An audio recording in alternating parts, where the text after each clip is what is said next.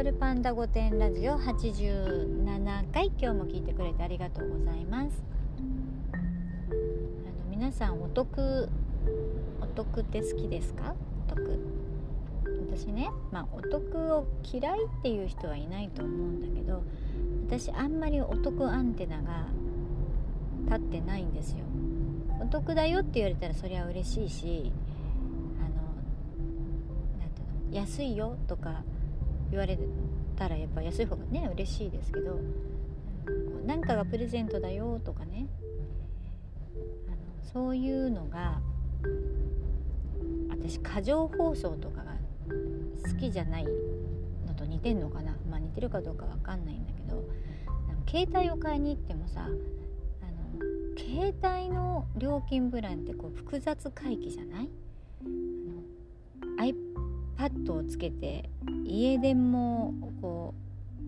うなんか光にしてなんとかをすると結果いくら分安くなるのと一緒なんで、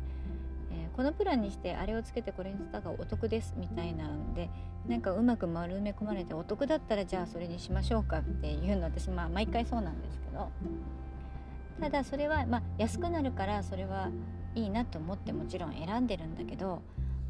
安くなるからってその iPad とかいらないわけよ。余計なグッズとかいらないし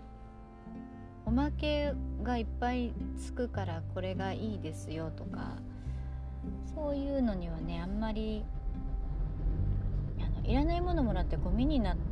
のは迷惑なんだけどとか思っちゃうのね。だからねお土産とかも例えばキーホルダーを誰かに買ってあげようと思ってもキーホルダーもらっても迷惑だろうなって思うんですよ。私がもらっても困るよって思うタイプだから、うん、だからそういうのをさもらって嬉しい人がさあの何かをくれてさあのいらなかったら捨ててもいいけどって言ってすごくプレゼントするんだけど実はそのゴミを増やさせるのがすごく迷惑なのよねって思いながらいやゴミをくれないでよって思うことがあるんですよ。ひねくれてるもんで私、うん、あの良かれと思ってやってる人がそんな風に思われてるって言ったら悲しいからんな本人には言わないですよ。うん、だそういうのが難しいですよね。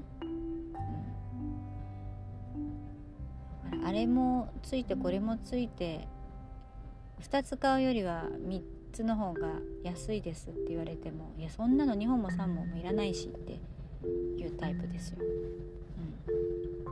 うん、だけどティッシュ1個でもね